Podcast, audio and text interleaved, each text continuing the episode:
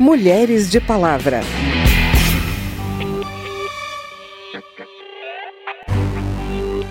Hoje reunimos mulheres e homens para falar sobre um dos temas mais importantes dos nossos tempos: a violência que oprime mais da metade da população brasileira. Atinge mães, filhas, idosas, meninas. É uma chaga da nossa sociedade que há 15 anos ganhou a mais importante ferramenta de combate a tudo isso: uma lei inspirada no sofrimento de uma mulher com a esperança de evitar que muitas outras sofram também. A Lei Maria da Penha faz aniversário, neste mês marcado pela cor lilás, para chamar a atenção para a campanha de combate à violência doméstica. Eu sou Vera Morgado e te convido a me acompanhar a partir de agora. Mas se você achar que eu tô derrotado, saiba que ainda estão rolando os dados. Porque o tempo o tempo não para. Os depoimentos que você vai ouvir agora são a realidade de 17 milhões de mulheres só no último ano. Uma em cada quatro brasileiras sofreu algum tipo de agressão durante a pandemia, segundo o Instituto Datafolha. A gente preserva a identidade delas que preferem não se identificar. Algumas estão sob medidas de proteção. A aplicação da Lei Maria da Penha salvou a vida delas.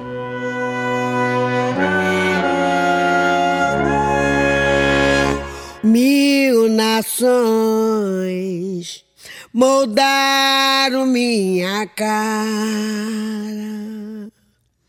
minha voz uso para dizer o que se cala.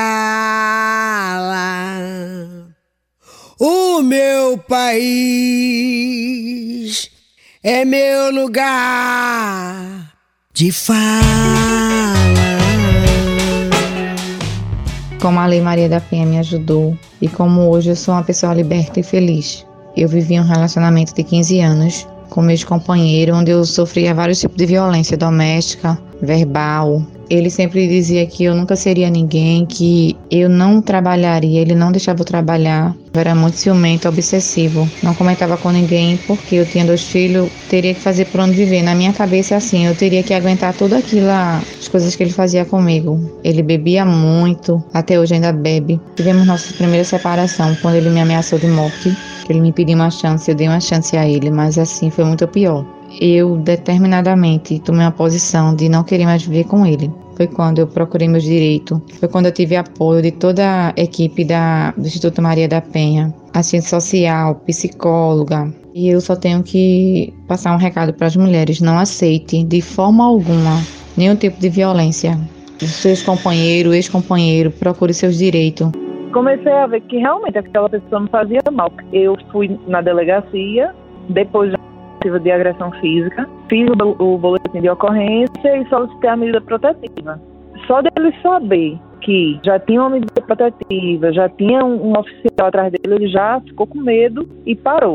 Então não chegaram a retirar ele da casa. Fui eu que peguei tudo que eu tinha e saí fui morar em outra casa, sabe? Levei meus filhos e fui embora. Para mim, tudo aquilo que ele estava fazendo estava certo, porque ele era meu marido e eu tinha que aceitar porque Deus quer assim. Dizia, você é minha, eu paguei para ter você. Então você é minha, você vai fazer o que eu quiser. Eu disse, não, eu não sou sua, eu sou livre. Aí ele começou a ficar assustado, né? A lei está do meu lado, então você não pode ficar em mim. Aí ele recuou. Né? Consegui terminar minha faculdade, consegui terminar meu curso técnico, mas tudo depois que eu me separei. Hoje eu consigo ajudar outras mulheres, é, mas que tem esse mesmo pensamento. Não, ele vai mudar, não, isso foi só.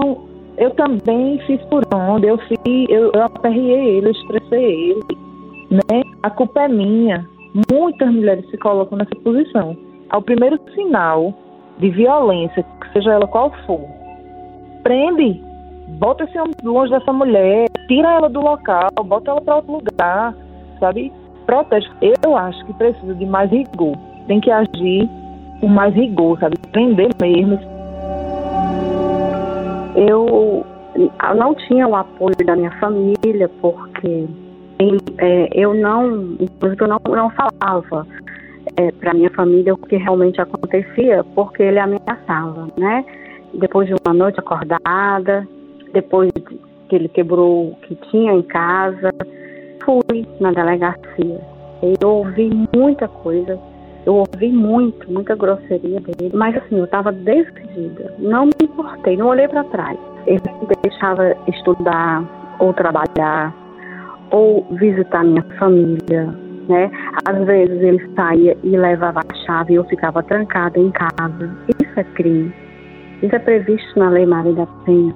E depois que eu tive o conhecimento da lei e os equipamentos que a lei é, obriga o Estado, de certa forma obriga, né? Porque voluntariamente eles não fazem, como os abrigos, as casas-abrigos, centros de referência, é, centro especializado de assistência social, como o CERAM, por exemplo, é, assistência psicológica, enfim. Aí quando eu conheci esse, essa rede assistencial, na área da saúde, na jurídica, e aí eu entendi que eu podia fazer alguma coisa, né?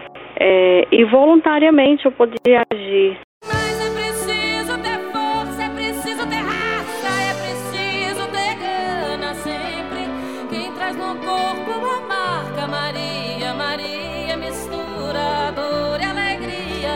A história de muitas mulheres teve um caminho diferente a partir do momento em que entrou em vigor a Lei Maria da Penha. Ela foi criada para coibir a violência doméstica e familiar. O nome da lei homenageia uma farmacêutica que sofreu duas tentativas de feminicídio em 1983. Ficou paraplégica e lutou por anos para colocar o agressor na prisão. A repórter Lara Rage analisa as mudanças na lei desde que foi criada. Uma mulher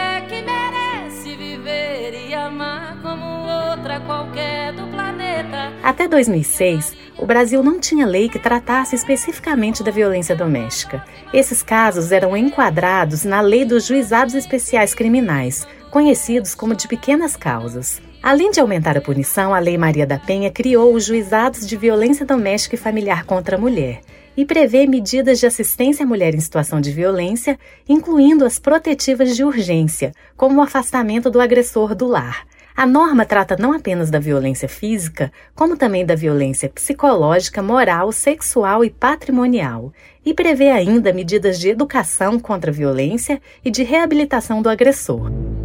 Segundo pesquisa do Centro de Documentação e Informação da Câmara dos Deputados, estão em análise na Casa quase 200 projetos de lei para modificar a Lei Maria da Penha. Além disso, mais 30 projetos mencionam a lei, seja para complementá-la, torná-la disciplina escolar ou usá-la como modelo para outras leis. Priscila Brito, do Centro Feminista de Estudos e Assessoria, o Cefêmia, avalia que a maioria das propostas foca no aumento da punição, mas para ela é preciso ir além. Da nossa perspectiva, é importante um debate sobre punição, mas olhar só para a questão da punição na Lei Maria da Penha é uma redução da importância dela. Da forma como ela foi concebida pelo governo, pela sociedade civil e pelas parlamentares na época, lá em 2006, quando ela foi aprovada, ela é uma lei que prevê uma série de políticas relacionadas pela própria compreensão dos movimentos de mulheres de que a violência ela, para ser enfrentada, precisa de política pública e precisa de uma integração maior entre os diferentes poderes e uma preocupação, inclusive com a promoção da autonomia econômica das mulheres, para que elas possam romper com o ciclo de violência que elas se encontram. O Elas no Congresso, iniciativa da revista Asmina, que monitora os direitos das mulheres no poder legislativo, avaliou, junto a 17 organizações que trabalham com os direitos das mulheres, 649 projetos de lei sobre o tema apresentados na Câmara e no Senado entre 2019 e 2020. O tema mais abordado por 48% das propostas é justamente a violência contra a mulher. A avaliação concluiu que um em cada quatro projetos é, na verdade, desfavorável aos direitos da mulher, grande parte deles por focar exclusivamente na punição do agressor, o que, segundo as entidades, não resolve as questões estruturais. Bárbara Libório, coordenadora do Elas no Congresso, explica. A gente precisa pensar que sempre que a gente fala de punitivismo, de uma punição muito severa, a gente está afastando a vítima da denúncia e a gente está afastando a vítima de uma rede de proteção, porque a gente está ignorando a relação da vítima com o agressor. Dentre as alterações já feitas na Lei Maria da Penha, Carmen Campos, integrante do consórcio Lei Maria da Penha, destacou a criação do crime de descumprimento das medidas protetivas em 2018. Isto foi importante porque o Poder Judiciário, muitos juízes e juízas, não estavam uh, entendendo que havia crime se houvesse descumprimento de medidas protetivas. Lei publicada recentemente incluiu no Código Penal o crime de violência psicológica contra a mulher, com punição de seis meses a dois anos e multa e alterou a Lei Maria da Penha para possibilitar o afastamento imediato do agressor do lar em caso de ameaça à integridade psicológica da mulher em situação de violência, e não apenas da integridade física, como a norma previa anteriormente. Não quero lhe falar, meu grande amor das coisas que aprendi nos discos. Nos 15 anos da Lei Maria da Penha, a Procuradora da Mulher na Câmara, a deputada Tereza Nelma, do PSDB de Alagoas, avalia que é necessário ampliar a divulgação sobre os direitos das mulheres. A casa realiza uma série de eventos para marcar o Agosto Lilás, mês dedicado a campanhas de combate à violência doméstica. A deputada considera os eventos importantes, mas alerta que as mulheres precisam se sentir seguras no dia a dia, o que só vai acontecer com medidas efetivas de execução das leis. Nós não estamos é, se sentindo seguras. Então, as casas-abrigos, como quantas nós temos no país? As escolas para os agressores, que nós acreditamos que a escola ela vai fazer uma mudança de cultura, do olhar, da ação deste homem. Falta um investimento mais preciso e que a mulher seja prioridade. Nós temos vários projetos, várias leis, mas ainda falta uma decisão maior política e de investimento.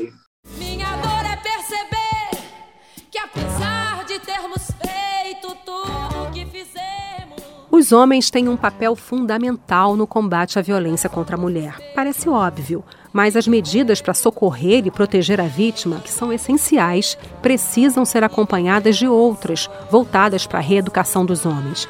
A gente então ouviu homens que estão pensando sobre o papel social que eles têm diante de tanta violência. Num dado momento da minha vida, eu percebi que eu estava reproduzindo vários padrões tóxicos de masculinidade e queria entender o porquê disso. Através das redes sociais, eu busquei outros homens e nessa troca eu tenho percebido que é justamente através do convívio com outros homens que passam pelos mesmos desafios que eu passo que eu consigo rever as minhas posturas e as minhas atitudes. Meu nome é Humberto Baltar, idealizador do coletivo Pais Pretos Presentes. Lucas Nóbrega, sou psicólogo, integrante do grupo Casa dos Homens. Nós somos reprodutores de uma cultura de opressão.